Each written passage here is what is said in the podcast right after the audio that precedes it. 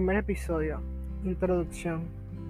En este episodio del podcast les hablaré acerca de la descripción del tema, cómo estaba la economía antes del COVID y qué se decía acerca del crecimiento del mundo. Bueno, para empezar quisiera hablar un poco sobre el coronavirus. ¿Qué es el coronavirus? El coronavirus es un grupo de virus que causan enfermedades que van desde el resfriado común hasta enfermedades, hasta enfermedades más graves como neumonía síndrome respiratorio de Oriente Medio y síndrome respiratorio agudo grave. Cabe destacar que esta cepa de coronavirus eh, es nueva y no se conocía previamente. Bueno, ahora qué es el COVID-19. El COVID-19 es la enfermedad infecciosa causada por el coronavirus que se ha descubierto más recientemente, pero ambos eran desconocidos antes de que se estallara el brote en China en diciembre del 2019. ¿Cómo se originó el coronavirus? El 31 de diciembre de 2019, la Organización Mundial de la Salud OMS recibió reportes de presencia de neumonía de origen desconocido en la ciudad de Wuhan, China. Rápidamente, a principios de enero, las autoridades de este país identificaron la causa como una nueva cepa de coronavirus. La enfermedad se fue expandiéndose hacia otros continentes. ¿Qué síntomas tiene el coronavirus? Los principales síntomas del coronavirus incluyen Síntomas respiratorios similares a un resfriado, fiebre en altas temperaturas, tos seca, falta de alimento o cansancio y dificultades respiratorias. En caso aún más grave, el virus puede causar neumonía o síndrome respiratorio agudo grave, que es una forma grave de neumonía, insuficiencia renal e inclusive hasta la muerte.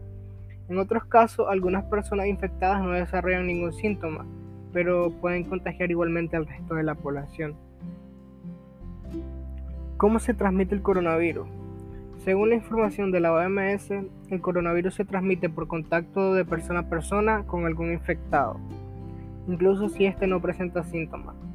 Por ello, la mejor manera de evitar contraer este virus es siguiendo las buenas normas eh, de prácticas de higiene, tales como mantenerse alejado de las personas enfermas, no tocarse la cara, boca, nariz u ojos Mantener también distancia mínima de un metro con el resto de las personas. Esto se llama distanciamiento social. Al igual que lavarse las manos frecuentemente y al fondo por al menos 20 segundos con un desinfectante para manos a base de alcohol, entre otras, entre otras prácticas. Bueno, ahora quiero hablar un poco acerca de cómo estaba la economía antes del COVID. ¿Cómo se desempeñaba la economía antes del impacto del COVID-19? La economía crecía alrededor de un 3,3%, un buen crecimiento en el contexto de América Latina. Había una buena dinámica del consumo y la inversión privada por la recuperación después de la caída del precio del petróleo entre 2014 y 2016, por los incentivos tributarios y la migración. La inflación también estaba por encima de la meta por factores temporales, principalmente por el precio de los alimentos. Sin embargo, estaba convergiendo hacia la meta del 3% en 2020. También el, el déficit externo no estaba relativamente alto, mayor 4% del PIB, explicado principalmente por la fortaleza del consumo y la inversión. Y también había una financiación sana con inversión extranjera directa.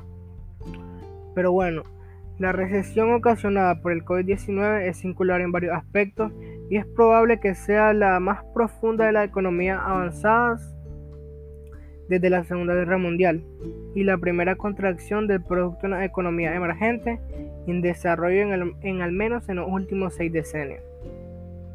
En lo que sí coinciden casi todos los expertos es que también esta sería la, la crisis más corta, cuya recuperación depende sobre todo de la evolución de la pandemia en los próximos meses y las decisiones económicas que adopten los demás países. Bueno, eh, también la, actividad económica mundial ya venía de por sí afectada por las guerras comerciales. No en vano, el Producto Interno Bruto Global creció un 2,3% en 2019 y esta es la cifra más baja en una década, según las Naciones Unidas. Pero ¿qué ha cambiado en seis meses y qué se espera para los próximos? En el informe que, que las Naciones Unidas, publicado en enero de 2020, se estimaba que para este año un moderado crecimiento económico mundial de 2.5. Pero todo cambió con la pandemia. Ahora, el más optimista le apuntaba a una contracción del menos 4.9%. ¿Cuán profunda será la recesión ocasionada por el COVID-19? Una investigación de 183 economías durante el periodo comprendido entre 1870 y 2021 ofrece una perspectiva histórica sobre las recesiones mundiales y se generan una hipótesis eh, de posibles resultados de crecimiento. Las predicciones de crecimiento a corto plazo están sujetas a un grado inusual de incertidumbre y se examinan hipótesis alternativas. Tipo de qué manera se, se intensifica la informalidad de los efectos de la pandemia. Es probable que las consecuencias sanitarias y económicas de la pandemia sean más profundas en los países donde la informalidad está generalizada. Y las perspectivas para los países de ingreso, bajo. La pandemia está causando estragos en plano económico y humano en los países más pobres. Consecuencias macroeconómicas regionales. Cada región acusa vulnerabilidades singulares frente a la pandemia y la desaceleración económica que produce. Consecuencias de la pandemia a largo plazo. Las recesiones profundas, en general. Esto tiene efectos perjudiciales y de largo plazo sobre la inversión. Van en, en un deterioramiento del capital humano debido al desempleo que ocasiona y provocan un repliegue en el comercio internacional y las, y las relaciones de suministro. Bueno, también esto conlleva las consecuencias de la caída del precio del petróleo. Es poco probable que la caída de los precios del petróleo generada por la disminución sin precedentes de la demanda modere efecto en la pandemia, si bien podría ser positivo durante la recuperación. Y también eh, hay unas perspectivas regionales. en, Asia y el en Asia Oriental y el Pacífico se preveía que la región crecerá, crecería apenas un 0,5% en 2020. Este es el índice más bajo desde 1967 y un reflejo de los trastornos originados por la pandemia. Mientras que en Europa y Asia Central se estimaba que la economía de la región se contraería un 4.7% y que prácticamente todos los países entrarían en recesión. También en América Latina y el Caribe las perturbaciones originadas por la pandemia harían que la actividad económica se desplome en un 7,2% en el año 2020, mientras que en Oriente Medio y Norteamérica también se preveía que la actividad económica en Oriente Medio y el norte de África se contraería un 4,2% a raíz de la pandemia y sus efectos sobre el mercado del petróleo.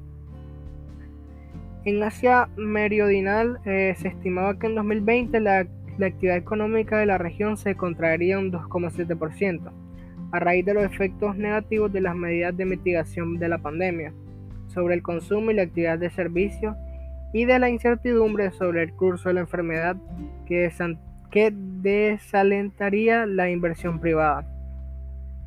Y por último, en África al sur de Sahara, la actividad económica en la región estaría camino a contraerse un 2,8% en 2020 la desaceleración más profunda de la que registro. Bueno, para concluir este, este episodio del podcast, en conclusión quería decir que pues han sido muchos eh, eh, eh, aspectos negativos que se han producido a raíz del COVID. Pero bien, como podía decir antes, esto también podría ser la crisis más corta. Porque pues según los economistas, esto también dependía de las medidas que que tomaran los gobiernos. Si bien esto podría afectar bastante, pero pues la recuperación podría ser bastante rápida. También dependía de, de cómo se fuera extendiendo el virus en los próximos meses.